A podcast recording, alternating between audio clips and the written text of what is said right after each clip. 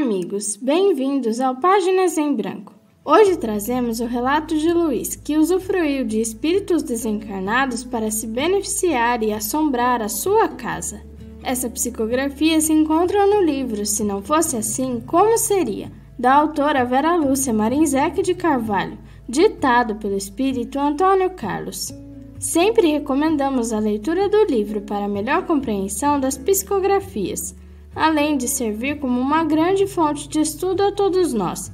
Deixaremos o link do livro na descrição do vídeo. Para que todos possam acompanhar melhor todos os vídeos que postamos no canal, criamos um grupo no Telegram em que colocaremos todos os vídeos novos que saem no canal. Assim, todos poderão acompanhar todos os vídeos que postamos aqui. O link também estará na descrição do vídeo. Pedimos, caros amigos, que nos ajude a divulgar o canal, pois ao se inscrever e deixar o like, o YouTube divulga esse trabalho para mais pessoas que possam estar precisando dessa orientação. Compartilhe com seus amigos e seus familiares. Divulgar a doutrina espírita é um ato lindo de caridade. Páginas em Branco apresenta Luiz e seu castelo assombrado. Cresci num sítio. Meu pai se casara pela segunda vez e com minha mãe teve somente eu. Não tive contato com meus outros irmãos, filhos do meu pai. Eles não gostaram de o pai ter se casado novamente, nem de minha genitora. Sempre fui irresponsável, isto que minha mãe dizia. Mas eu me achava otimista. Conosco no sítio morava uma irmã de minha mãe, que era viúva, a Maria, e seu filho José, que era quatro anos mais velho do que eu. Éramos muito amigos. José era tímido, parecia mais novo, éramos como irmãos. Meu pai também era irresponsável, mas ele dizia ser sonhador. Vivíamos bem. Era uma mãe e Maria que trabalhavam muito. Para mim, tudo estava certo ou daria certo. Não via problema em nada. Na escola, se tirava uma nota baixa, com certeza na próxima seria alta. Ou era para eu sentir o gosto diferente de ter uma nota baixa. Doenças eram porque tinha de tê-las. Se morria alguém, era para viver melhor no céu. De fato, não ficava triste. Estava com 18 anos quando minha mãe desencarnou. Ela estava se queixando de dores. Para mim, era porque com mais idade o corpo sentia. Amava minha mãe e senti me separar dela. Escutei de José. E aí, companheiro, o que me diz desta morte? Que minha mãe mereceu ir mais cedo para o céu. Lá, com certeza, estará sadia. Mamãe não irá querer que eu sofra, então bola pra frente. Mas senti. Ela era bem mais nova que meu pai. Papai se casou com mamãe com união total de bens. Quando a primeira esposa dele desencarnou, eles tinham somente uma casa na cidade que ele vendeu, ficou com o dinheiro e não deu nada para os filhos. Minha mãe era viúva, não teve filhos no primeiro casamento, mas herdou o sítio. Casaram-se e meu pai, com o dinheiro que recebeu com a venda da casa, aplicou no sítio para ele ser mais produtivo. Papai, dias depois do enterro da mamãe, fez uma reunião com Maria, não a chamava de tia, com José e comigo. Explicou: Meus outros filhos são oito e vinte netos querem receber parte do sítio de herança. Alegam que coloquei o dinheiro da casa nestas terras. Acho injusto, porque o sítio era de minha mulher e era ela quem trabalhava nele. Resolvi vendê-lo e ir para a França. Iremos nós quatro. Farei isso. Venderei o sítio em segredo. Compre as passagens para a França de navio e lá iremos para um castelo que tenho como certo comprá-lo e viveremos lá.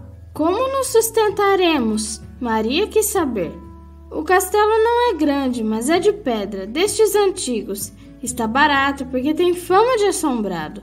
Faremos dele uma mina de dinheiro fazendo turismo assombrado. Meu pai era francês, nascera na França e viera para o Brasil com 12 anos com seus pais e dois irmãos. Logo que chegaram, os pais dele desencarnaram por uma febre. Cada um dos irmãos fora para um lugar. Eles se correspondiam de vez em quando. Papai não ligava para seus irmãos, mas amava a França e sempre alimentou o desejo de voltar para lá. Falou com entusiasmo e nos contagiou. Ele me ensinou a falar e escrever em francês, e José também aprendeu muitas coisas. Lá, completou papai, teremos uma vida diferente. Muito boa. Gostaria que vocês viessem comigo. Maria conversou com o filho. Concluíram que se vendessem o sítio, eles não teriam onde morar e a vida deles seria difícil. José não queria se separar de mim nem do meu pai, que ele gostava como se fosse dele. Decidiram ir conosco. Com a decisão foi planejado. Papai evitaria discutir com seus outros filhos. Venderia o sítio, compraria as passagens e partiríamos sem nos despedir. Estava tudo arrumado, passagens compradas. Iríamos em três dias, quando meu pai desencarnou de um ataque do coração. Após o enterro, nós três decidimos ir. Teríamos de entregar o sítio, e meus irmãos com certeza iriam querer a parte deles. Desfizemos as malas do meu pai, nos organizamos, cada um de nós levaria duas malas. Fui a cavalo até a casa do senhor que comprara o sítio. Entreguei as chaves e pedi para ele pegar a charrete na estrada. Papai vendeu com tudo, até com os móveis. Eram 18 horas. Fomos para a estrada. O ônibus passava às 20 horas. Fomos à cidade vizinha, de lá para uma outra, e aí fomos para em que pegaríamos o navio. Ficamos numa pensão, onde pernoitamos. Consegui vender a passagem de meu pai. Quando ele comprou, ficaríamos ele e eu numa cabine, Maria e José em outra. Agora iríamos ficar nós três em uma cabine.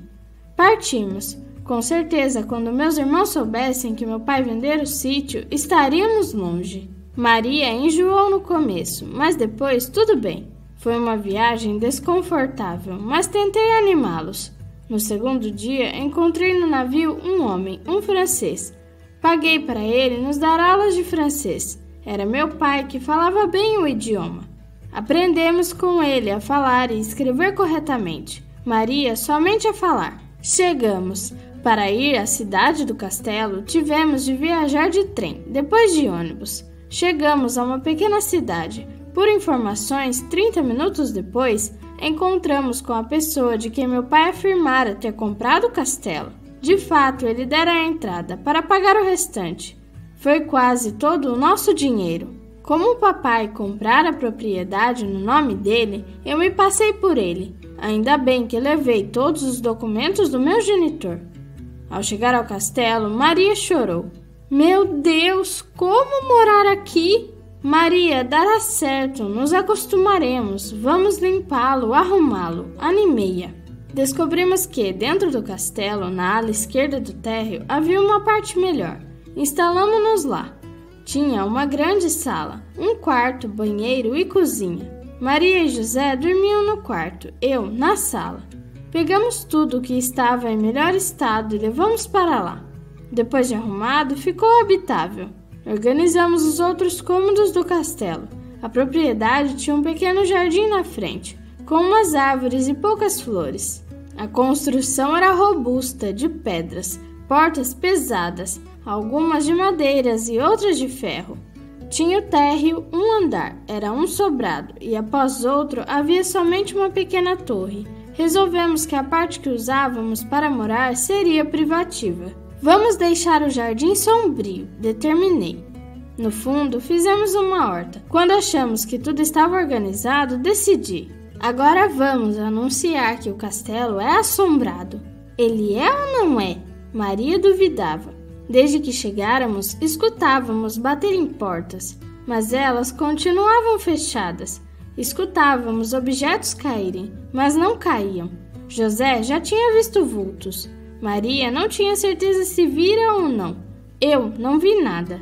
Pensei, concluí e disse aos dois: Tem que dar certo. Não será fácil vender este castelo, que tem somente um pequeno jardim e o quintal. Nosso dinheiro é pouco. Mesmo se eu vender o castelo, talvez o dinheiro não dê para voltarmos ao Brasil.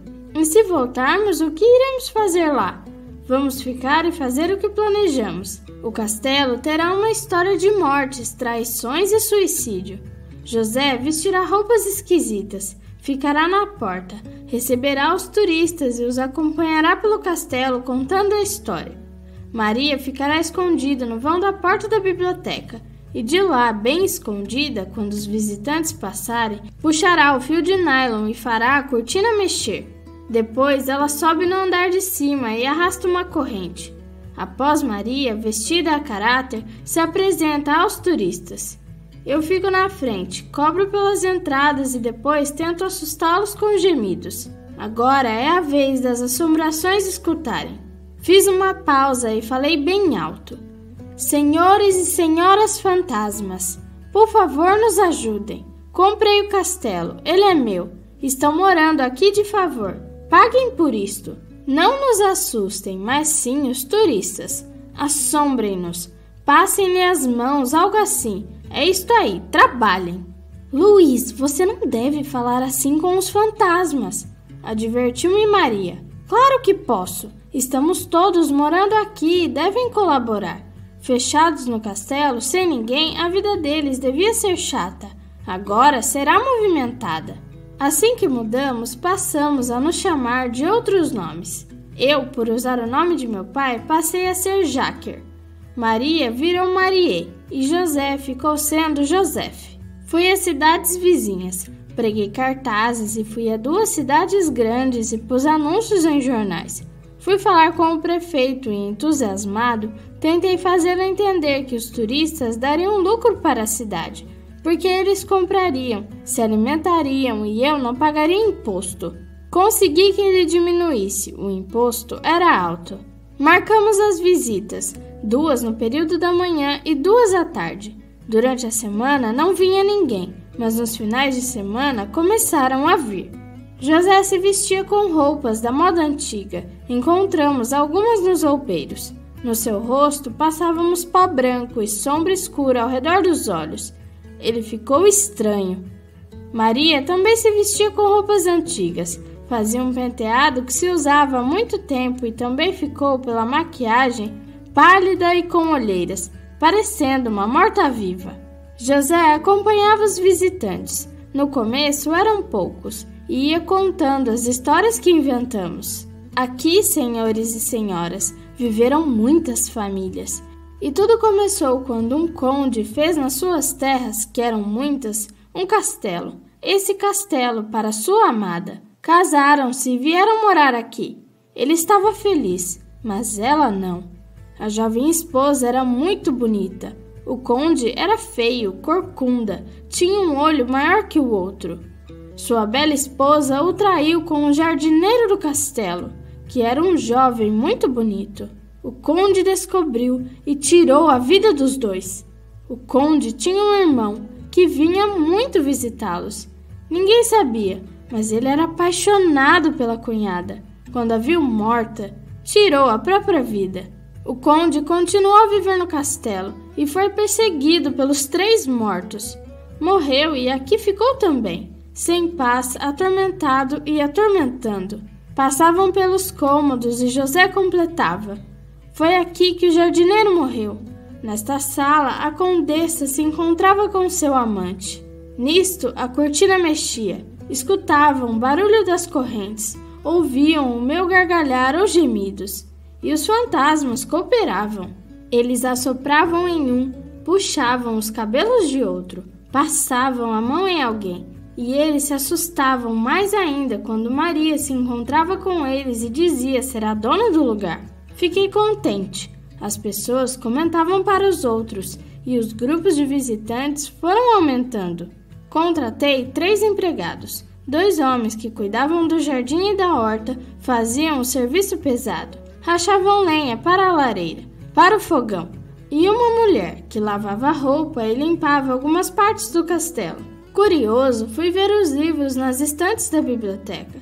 Tinha alguns títulos desconhecidos, Concluí que ficaram ali porque não eram interessantes. Limpei-os e, ao tirar um deles, um estante se moveu. Era uma porta. Alegrei-me encontrar uma passagem secreta que era um porão. Entramos nós três lá com lanternas. Calcei a porta para que não fechasse e não havia nada ali. Era um corredor estreito que se alargava no final. As paredes não eram pintadas. Então a história contada por José se modificou. O conde prendera a esposa e o amante ali, e os dois morreram de sede e fome. Os turistas com lanternas entravam ali e se impressionavam. Tomávamos o cuidado de contar quantos entravam e saíam e de deixar a porta aberta e calçada, com receio de que ficasse alguém preso ali. José e eu saíamos pelas cidades por perto. Tínhamos encontros com mulheres, mas não namorávamos. Resolvemos não nos casar, não nos envolver com mulheres e não confiar a ninguém que forjávamos os fenômenos. Luiz, José estava preocupado. Estamos de fato bem. Não trabalhamos pesado, vivemos confortáveis, alimentamos-nos com bons alimentos e curtimos a vida. Será que é justo nem tentar saber quem são esses fantasmas? Será que eles foram gentes? Viveram como nós? José, por favor, não se preocupe com eles. Queixam-se? Não, então os deixe assim. Será que eles não sofrem? José de fato estava apreensivo. Não era para eles estarem no céu ou no inferno? Por que estão aqui?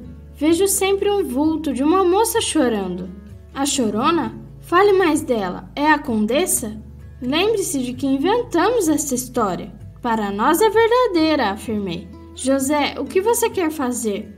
Nós não prendemos esses fantasmas. Eles vivem aqui e têm de cooperar com o lugar em que moram. Fui para a biblioteca. Abri todos os livros para limpá-los e, surpresa, encontrei dentro de nove livros nove caixinhas redondas de 4 centímetros. Eram trabalhadas com desenhos lindos e abriam. Dentro de três delas encontrei um anel de rubi, outro de brilhante e três pérolas soltas. O prefeito exigiu que pagássemos o imposto que estava atrasado, mas não tínhamos todo o dinheiro para quitar a dívida. Peguei duas caixinhas, fui a uma cidade grande e as vendi para um antiquário. Paguei o imposto. Para mim, tudo estava maravilhosamente bem. Resolvi viajar, conhecer o país. Ia nas segundas-feiras e voltava nas quintas-feiras à noite, porque abríamos nas sextas-feiras e também nos feriados. Maria começou a se queixar de dores. Não estava se sentindo bem. Vendi mais duas caixinhas para fazer o melhor tratamento para ela. José não quis sair mais. Ficou triste e se queixava de cansaço. Pensei que era por causa da doença de Maria. Uma vez, três pessoas, ao comprarem comigo as entradas, me indagaram criticando. O senhor acha justo expor espíritos como faz? Não acha que deve ajudá-los em vez de explorá-los? Ora, eu não os exploro, indignei-me. Eles estão aqui porque querem. Já se perguntou o porquê? ou de que eles precisam? Será que eles não merecem sossego e ir para onde os espíritos devem ir? Discutimos. Devolvi o dinheiro deles e os impedi de entrar. Vão vocês embora, ordenei. Se querem fantasmas, vão procurar em outro lugar. Deixem os meus comigo, estão bem aqui. E assim foram se passando os anos. Já estávamos havia oito anos no castelo quando Maria adoeceu. Ficou acamada. A levamos a médicos. Tomou muitos remédios, mas desencarnou. Enterramos-la no cemitério da cidade. José sentiu muito. E eu tentei fingir, mas senti também. Foi então que prestei atenção em José. Ele não precisava mais se maquiar, pois estava pálido e magro. Levei-o ao médico, quase o arrastando, porque não queria se consultar. O diagnóstico foi que estava anêmico. Sem Maria, não conseguíamos mexer a cortina nem arrastar as correntes. Os visitantes já não gostavam tanto das visitas. Vendi mais duas caixinhas porque o prefeito queria receber os impostos atrasados. Paguei metade da dívida. Preocupei-me com José, que não melhorou. Levei-o de novo ao médico e foi constatado que ele estava com tuberculose. José se tornou apático, quase não conversava. Triste, ele não reagia, ficou prostrado. Dispensei os empregados, fechei o castelo para as visitas e cuidei dele. Oito meses depois, José não se levantava mais do leito. Foi difícil cuidar dele e do nosso espaço. José um dia me disse: Luiz, penso que não deveríamos ter explorado os fantasmas do castelo. Será que eu me tornarei um? Claro que não, afirmei. Por que afirma com tanta convicção? Será que eles não foram pessoas como nós? É triste isto. Estou arrependido de não ter respeitado os fantasmas. Talvez deveríamos tê-los ajudado. Como? Não sei, mas se quiséssemos, teríamos como saber. José suspirou triste. José desencarnou. Enterrei-o no cemitério. Senti muito e tentei ficar otimista. Ficar no castelo sozinho estava sendo muito ruim. Dez dias depois que José desencarnara, escutei baterem na porta e gritei: Podem parar! Não quero barulho! Fiquem quietos no canto de vocês! Pensei que fosse um fantasma. Um jovem mensageiro gritou: Senhor, trago-lhe um bilhete, um recado para o senhor ir à prefeitura. Amanhã, às 14 horas. Abri a porta, peguei o bilhete e agradeci. Fui lá e encontrei vários homens com o prefeito. Deixaram claro que, se não pagasse o imposto, eles confiscariam o castelo. Eu estava sem renda, porque fecharam o castelo para as visitas e não tinha dinheiro. Ouvi a proposta Três daqueles homens queriam comprar o castelo e continuar com o turismo, explorá-lo. Entendi que, por mais entusiasmo que tivesse, não conseguiria ficar no castelo sozinho. Negociei e vendi. Os três novos donos foram comigo e expliquei a eles como funcionava a porta do porão, o truque da cortina e da corrente, e que, de fato, havia ali fantasmas que se divertiam assustando. Parti do castelo e pensei: Cheguei com tantas esperanças. Por um tempo foi muito bom, mas aqui ficaram Maria e José. Parto sozinho. Adeus, castelo. Adeus, fantasmas. Tudo de bom para vocês. Fui para Paris. Lá vendi as joias e as caixinhas. Abri uma conta num banco. Fiz o depósito e a transferência para mim para um banco no Brasil. Comprei uma passagem de avião e voltei. No Brasil, procurei em anúncios um sítio para comprar no interior, longe do lugar em que morara. Não queria ter contato com meus irmãos. Comprei, vim para o interior. Gostei do sítio e da casa. Instalei-me. Tudo vai ficar bem, tudo. Repetia, mas não estava. Sentia muita falta de Maria e do José e comecei a me preocupar. Será que eles se tornaram fantasmas? Um vizinho sitiante desencarnou e um outro que morava perto, ao me dar a notícia, exclamou: Antes ele do que eu. Eu falava tanto isto, mas não estava pensando mais assim. O sítio era perto de uma cidade pequena. Vi que, na periferia, havia um centro espírita. Fui lá para perguntar sobre o que não entendia, e eles responderam e me explicaram. Não é certo designar espíritos como fantasmas. Pessoas podem se perturbar ao fazer essa passagem do físico para o espiritual. Uns não aceitam essa mudança de planos e podem ficar nos lugares que viveram quando encarnados. Se eles encontram entre os encarnados pessoas médios, podem usar da energia delas para fazer barulhos, tornarem-se visíveis. Fui convidado para assistir uma palestra. Fui e gostei. O orador falou de Jesus. Quando terminou, uma senhora aproximou-se de mim e disse que um espírito queria falar comigo. Hesitei, mas curioso, a acompanhei e entramos em outra sala. Outra mulher que ali estava sentada, ao ver-me, exclamou: Jacker! Assustei-me, sentei-me, prestei atenção e ela continuou a falar. Muitas coisas não sabíamos e você não sabe. Agimos como irresponsáveis não dando valor nem sendo caridosos com os moradores desencarnados que viviam conosco. Eu fui médium e eles sugaram minhas energias. Tornei-me frágil, doente por este motivo. Foi o preço que paguei. Não os respeitamos. Marie está bem, num local bonito, com sua mãe. Elas me ajudaram e eu queria alertá-lo de que devemos respeitar os mortos da carne os que estão vivos em espírito, deixam um abraço, vão embora. A mulher se calou. Eu saí do lugar e me encabulei. Como era possível?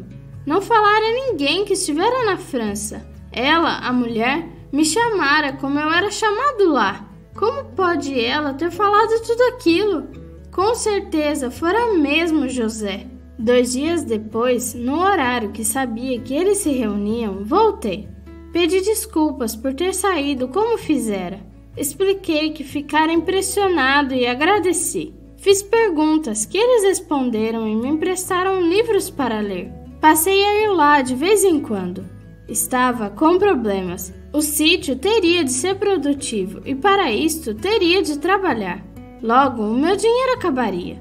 Resolvi arrumar um emprego. Assim, me tornei professor de francês numa escola de línguas na cidade. Continuei a morar no sítio e ia para o trabalho de bicicleta. Meu otimismo voltou, porém não era mais irresponsável. Namorei uma moça, professora. Pensei até em me casar, mas ela desistiu.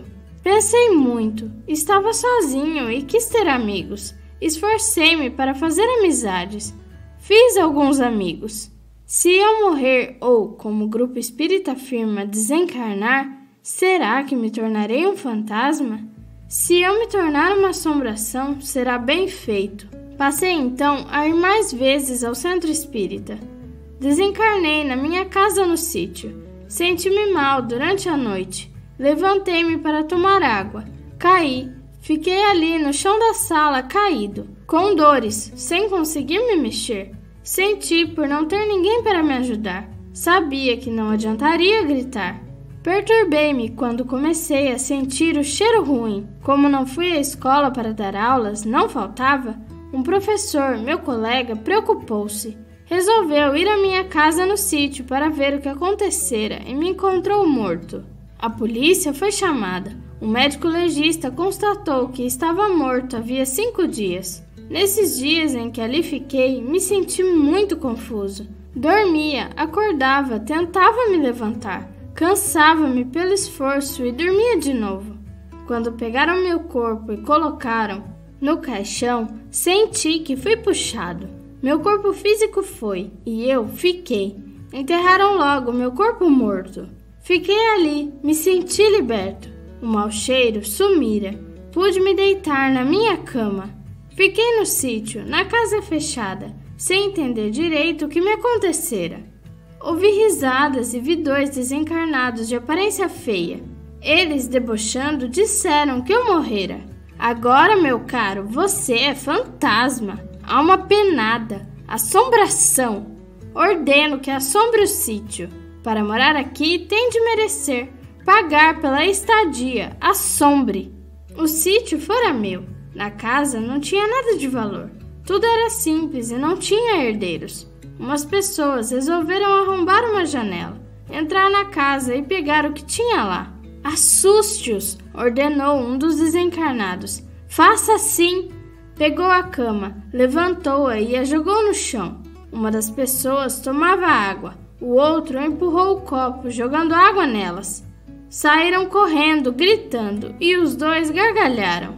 Meu Deus, virei um fantasma! Não queria isto para mim. Desesperei-me.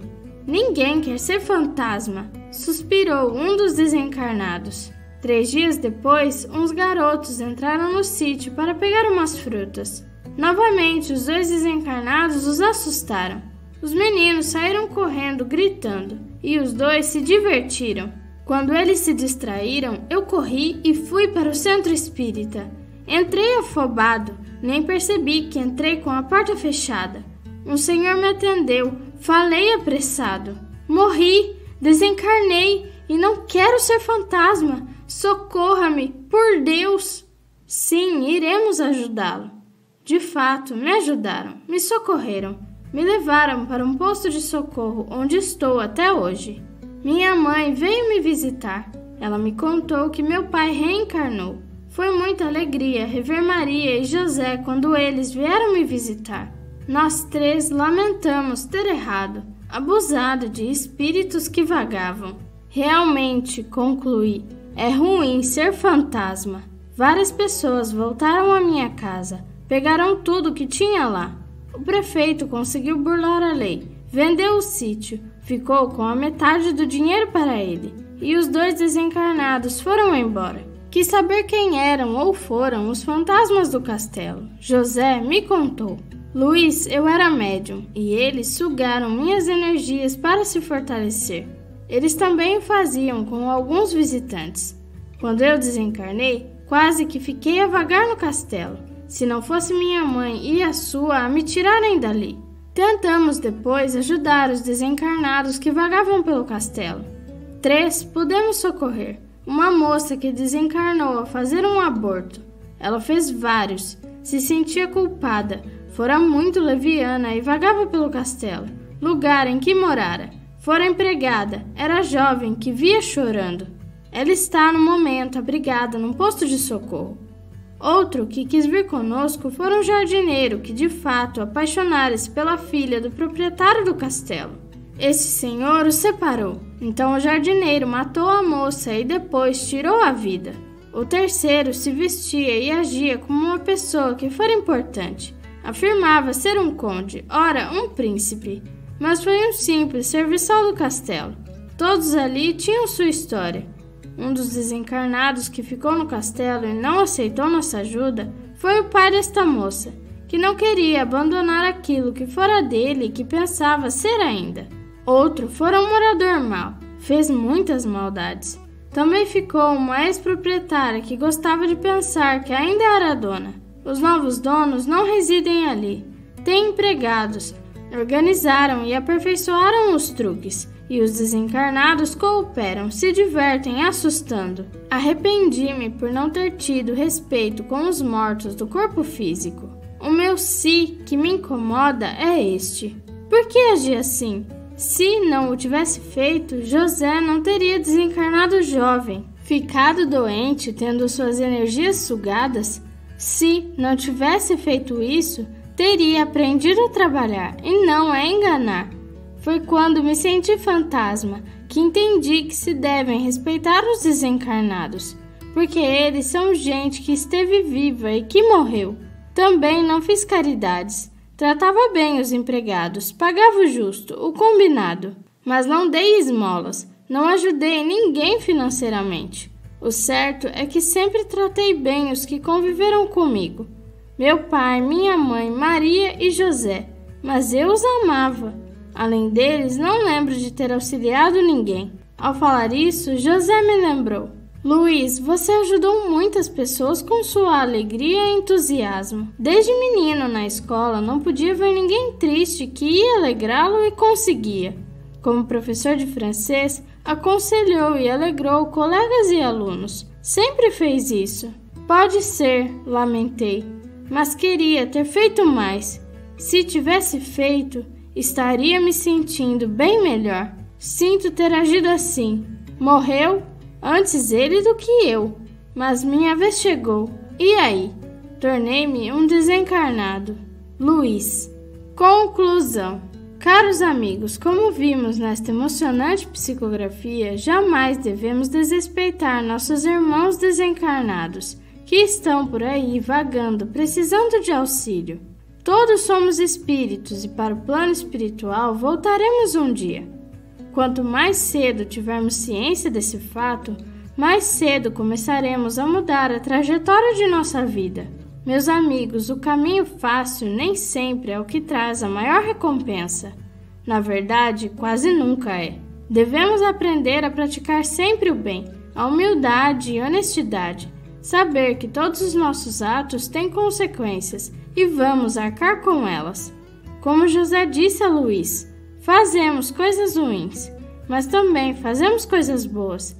Devemos nos arrepender por tudo de ruim que fizemos e ter a certeza que pagaremos por isso. Mas também devemos apreciar os bons atos e desejar cada vez mais os fazê-los. Deixaremos o link do livro na descrição do vídeo Recomendamos a leitura, pois o estudo é uma excelente forma de trabalhar nossa espiritualidade. Pedimos, amigos, que nos ajude com o canal. Ao se inscrever e deixar o like, está nos ajudando a continuar com esse projeto, na qual visamos ajudar cada vez mais pessoas. Compartilhe o vídeo com seus amigos e familiares. Divulgar a doutrina espírita pode salvar muitas pessoas. Até o próximo vídeo!